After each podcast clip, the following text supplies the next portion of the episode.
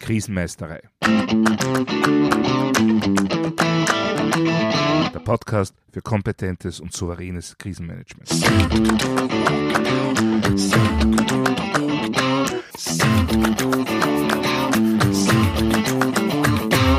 Hallo, ich bin Thomas Prinz von krisenmeisterei.at.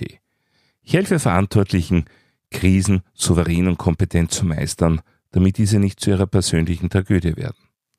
Heute geht es um das Thema Schlaflos in der Krise. Selbstlos oder sinnlos? Sie haben das sicher schon einmal erlebt. Mitten in der Krise tritt der oder die Zuständige vor die Kameras sichtbar gezeichnet und erschöpft. Und die Botschaft, die überbracht wird, ist vollkommen klar. Wir tun alles, was in unserer Macht steht, koste es, was es wolle. Auch persönliche Limits werden einfach ignoriert. So gab es gerade in den letzten Monaten etliche Interviews, in denen sogar Regierungschefs danach gefragt wurden, wie viel sie während der Corona-Krise zum Schlafen kommen. Dann konnte man Antworten hören wie maximal drei bis vier Stunden. Aber in Zeiten wie diesen muss das reichen. Der Eindruck, der so entsteht, ist relativ klar. Wenig Schlaf, eigene Limits überschreiten, persönliche Bedürfnisse ignorieren, das ist ein Zeichen für hingebungsvolles und professionelles Krisenmanagement. Aber ist das wirklich sinnvoll? Nun, eines kann man auf jeden Fall sagen, im Sinne einer Krisen-PR erfüllt so eine Aussage einen klaren Zweck. Es unterstreicht, wie ernst man die Situation nimmt und dass man bereit ist, alles der Krisenbewältigung unterzuordnen. Sogar das eigene Wohlbefinden bzw. die eigene Gesundheit. Also Krisenmanagement bis zum Umfallen. Dieses Bild vermittelte etwas Heldenhaftes. Es hatte etwas vom Last Man Standing Mythos, von selbstloser Aufopferung. Aber noch einmal, ist das wirklich sinnvoll? Oder ist es, vorausgesetzt es trifft wirklich zu, nicht vielmehr ein Zeichen für unzureichende Vorbereitung? Oder zumindest massive Unterschätzung der Situation? Oder dafür, dass ein Manager, eine Managerin einfach niemandem anderen im Team zutraut, mit dem Problem zurechtzukommen, was letztendlich auch wieder auf Umfang und Qualität der Vorbereitung rückschließen lässt. Nun, ich will es mir nicht so einfach machen, denn spontan gibt es ja zwei Ansätze. Der eine Ansatz ist, ja natürlich gehört das so. Die letztverantwortliche Person hat während einer Krise rund um die Uhr verfügbar zu sein und persönlich die Geschicke zu leiten, um die Situation möglichst rasch zu bewältigen. Ein anderer Ansatz wäre, verantwortlich sein bedeutet auch dafür zu sorgen, dass jederzeit eine kompetente Person mit optimaler Leistungsfähigkeit die Entscheidungen trifft. Und ob das bei einer Person nach mehreren Tagen mit massivem Schlafmangel bei gleichzeitig sehr hohem Stress noch der Fall ist, das ist eigentlich keine Frage mehr. Aber sehen wir uns zunächst einmal an, was es zur Bewältigung einer Krise braucht. Keine Sorge, ich fange jetzt nicht ganz von vorne mit Führungsstruktur, Planung, Übung und Krisenstab an. Es gibt ein recht feines Modell, um das auf der Metaebene zu betrachten. Und zwar ist es das sogenannte Shell-Modell. Wobei Shell hier nicht das englische Wort für Muschel ist, sondern als Akronym die ersten Buchstaben der Worte Software, Hardware, Environment und Liveware kombiniert. Also S, H, E und L, Shell. Mit diesen vier Begriffen wird alles umrissen, was es für Notfall- und Krisenmanagement braucht. Software steht für die Prozesse bzw. generell die Organisation. Hardware umschreibt, nun nicht, die gesamte Technik und das benötigte Material. Immobilien, Räumlichkeiten und Arbeitsplätze werden unter Environment zusammengefasst. Und last but not least, Liveware steht für die Menschen, welche es natürlich für die Umsetzung der Bewältigung braucht. Und jetzt können wir gerne die Kettenmetapher aufbeschwören. Eine Kette ist so stark wie ihr schwächstes Glied. Das heißt, alle vier Bereiche müssen gut vorbereitet und ausgestaltet sein. Es hilft nichts, wenn man super Prozessdefinitionen hat, aber sich keine Räume vorher überlegt. Wenn man zwar festschreibt, dass alle wichtigen Personen umgehend zu informieren sind, dafür aber keinerlei konkreten Vorbereitungen trifft. Und sämtliche Investitionen in Prozesse, Technik und immobile Strukturen werden sofort zu sogenannten Sunken Costs, wenn die Liveware nicht vorhanden ist oder nicht funktioniert. Soll heißen, wenn es nicht genug kompetente Personen gibt oder aber diese nicht die notwendige Performance erbringen können. Und damit kommen wir zu der wichtigen Frage, wie sieht es mit der Leistungsfähigkeit von Krisenmanagern, von Krisenmanagerinnen im Ernstfall aus? In einer Situation, die zweifelsohne von Stress und Emotionen geprägt ist. Dieser Zusammenhang wird vom sogenannten Yerkes-Dodson-Gesetz beschrieben. Dieses Gesetz beschreibt den Zusammenhang zwischen Erregung und Performance. Vereinfacht kann man sagen, mit steigendem Stresslevel steigt zunächst die Performance, um dann irgendwann wieder zu sinken. Das heißt, ganz ohne Stress gibt es keine gute Performance. Erst ab einer bestimmten Belastung stellt sich die optimale Leistungsfähigkeit ein. Aber wenn dann die Belastung weiter steigt, dann kann es gefährlich werden. Dann sinkt nämlich die Performance wieder rapide. Was ja theoretisch nicht so schlimm wäre, wenn man das leicht erkennen und gegensteuern könnte. Das Problem ist nur, die Überschreitung des optimalen Stresslevels wird häufig erst viel zu spät erkannt, vor allem von den betroffenen Personen selbst. Es kommt nämlich zunächst zu einer Wahrnehmungsverschiebung. Man ist davon überzeugt, nach wie vor top zu performen, obwohl die Leistung schon stark abgenommen hat. Dazu kommen Fixierungsfehler, wie zum Beispiel die Überzeugung, dass man hier weitermachen muss, es gar keine Alternative gibt. Damit befeuert man selbst eine Art Abwärtsspirale. Fehler werden unausweichlich. Was kann man nun tun, um bei möglichst hohem Stress möglichst leistungsfähig zu sein bzw. zu bleiben? Nun, zunächst einmal ist hier Überraschung, Überraschung, Ausbildung, Übung und Erfahrung maßgeblich. Je einfacher und klarer die Aufgabenstellungen für einen Betroffenen sind, desto länger kann der Level der Top-Performance gehalten werden. Wenn aber schon alleine das Zusammenwirken in einem Krisenstab eine persönliche Herausforderung darstellt, dann ist es schnell vorbei mit der tollen Leistungsfähigkeit. Die Aufgaben, die eine Krise an sich stellt, die sind schon herausfordernd genug. Alles das, was zur Krisenbewältigung verwendet werden soll, muss daher sicher beherrscht werden. Das beginnt bei etwaiger Software, geht über vordefinierte Prozesse und endet bei der zwischenmenschlichen Beziehung mit den anderen Führungskräften, im Krisenmanagement.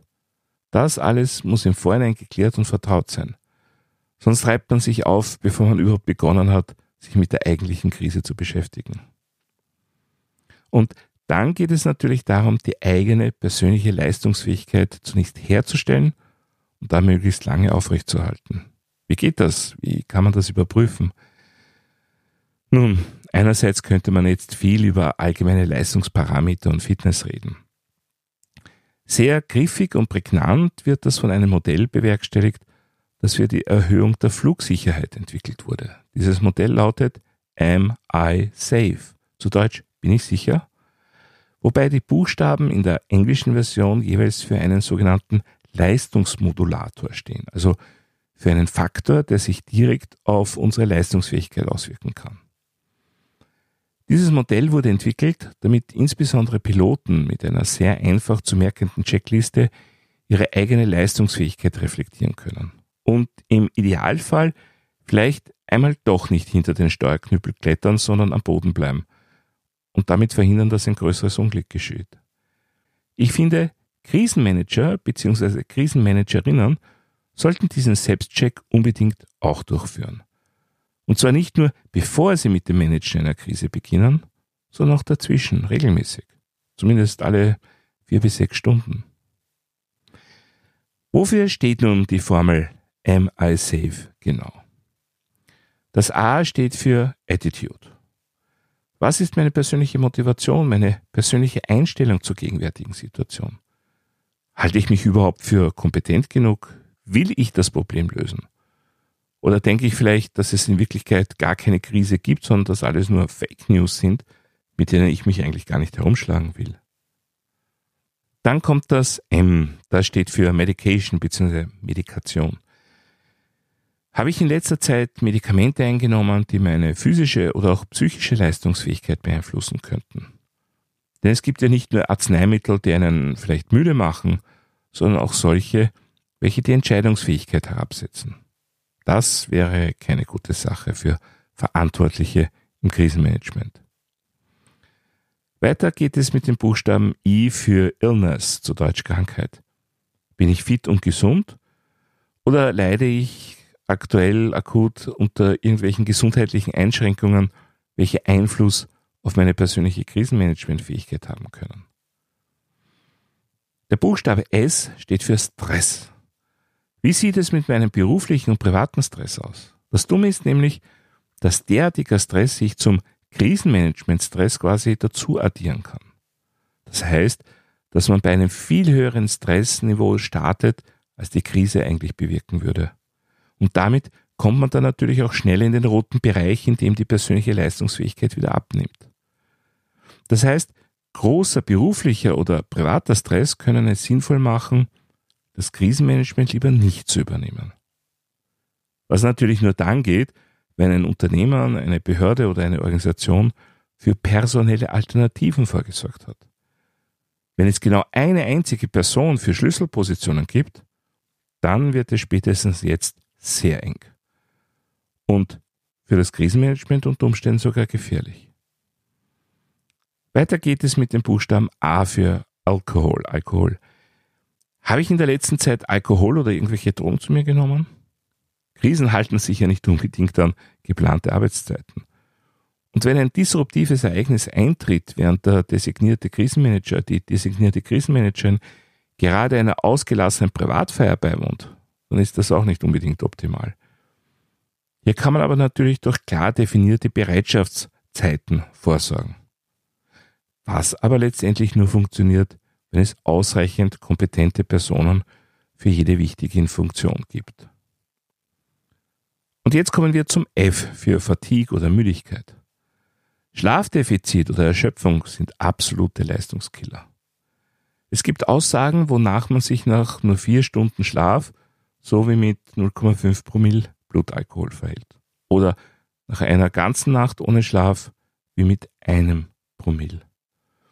Das mag jetzt individuell stark unterschiedlich sein, aber unzweifelhaft steht fest, wenn ich durcharbeite oder nur sehr wenig schlafe, dann sinkt meine Leistungsfähigkeit rapide, während meine Vergesslichkeit, meine Verbissenheit und meine Emotionalität zunehmen. Das bedeutet nichts weniger, als dass Krisenmanager und Krisenmanagerinnen nur dann über mehrere Tage hinweg ihre Leistungsfähigkeit erhalten können, wenn sie auch regelmäßig ausreichend schlafen. Und genau da spießt es sich sehr oft. Denn wenn die Planungen für den Krisenstab nicht von vornherein regelmäßige Ablösen vorsehen, da melden die Funktionsträger von sich aus so gut wie nie den Bedarf nach Ablöse. Weil es eben weithin als Ideal gilt, im Krisenmanagement ohne Rücksicht auf sich selbst durchzubeißen. Allerdings hat das eben nicht nur Auswirkungen auf einen selbst, sondern eben auch ganz massiv auf die Krisenbewältigung, was natürlich eine gefährliche Sache ist. Okay, wofür steht der letzte Buchstabe in MI Safe? Das E steht für Eating, fürs Essen. Es ist wichtig, dass auch Krisenmanager und Krisenmanagerinnen möglichst regelmäßig essen und trinken.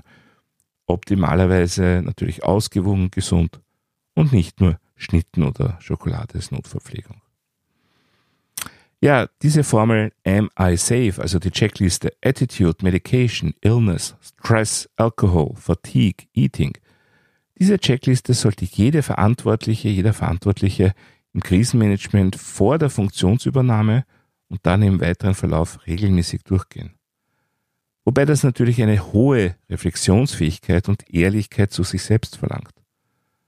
Manchmal wird es auch sinnvoll sein, sich da im Team gegenseitig Feedback zu geben.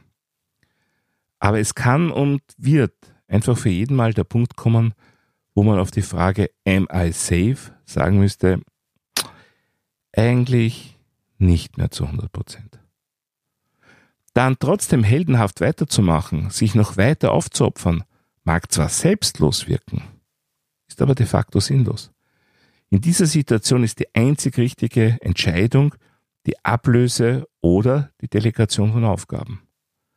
Alles andere ist eigentlich, genau genommen, unprofessionell. Auch wenn unser kollektives Empfinden gerne den aufopfernden Helden sieht. Aber da stellt natürlich jedes Unternehmen, jede Behörde und jede Organisation vor eine große Herausforderung. In meiner personellen und organisatorischen Vorbereitung muss ich dafür Sorge tragen, dass ich meine verantwortlichen Führungskräfte die Frage Am I safe stellen und die Antwort No, I'm not safe zulässig ist und damit umgegangen werden kann. Es braucht also ausreichend personelle Ressourcen. Es braucht Menschen, die die jeweilige Rolle übernehmen können oder an die zumindest in ausreichendem Maße Aufgaben delegiert werden können. Denn dass Krisenmanager bzw. Krisenmanagerinnen schlaflos durch die Krise manövrieren, ja, das mag nach tollem Heldenepos klingen, aber unter dem Strich ist es einfach nur gefährlich. Selbstlosigkeit ist absolut okay, aber nur solange die Leistungsfähigkeit der Krisenmanagement-Teams nicht zu stark darunter leidet. Und mehrere Tage hintereinander mit nur vier Stunden Schlaf, das ist keine gute Grundlage für gutes Krisenmanagement. Gutes Krisenmanagement braucht leistungsfähige Krisenmanagerinnen und Krisenmanager. Und das nicht nur in der ersten Stunde, sondern auch noch am dritten oder vierten Tag. Berücksichtigen Sie das unbedingt in Ihrer Planung. Ansonsten kann eine initial gute Krisenbewältigung nach einigen Tagen doch noch zu einem richtigen Albtraum werden. Soweit für heute zum Thema Schlaflos in der Krise, selbstlos oder sinnlos? Wenn Sie etwas nachlesen wollen, dann finden Sie wie immer Shownotes und weitere wertvolle Infos auf meiner Website krisenmeisterei.at. Dort können Sie auch meinen Newsletter abonnieren bzw. mein E-Book runterladen. Außerdem können Sie sich für eines meiner Webinare anmelden. Wenn Sie besondere Wünsche oder Anregungen zum Podcast haben, dann würde ich mich sehr über eine E-Mail freuen. Die E-Mail-Adresse ist podcast.krisenmeisterei.at. Das war's für heute. Ich bin Thomas Prinz von krisenmeisterei.at.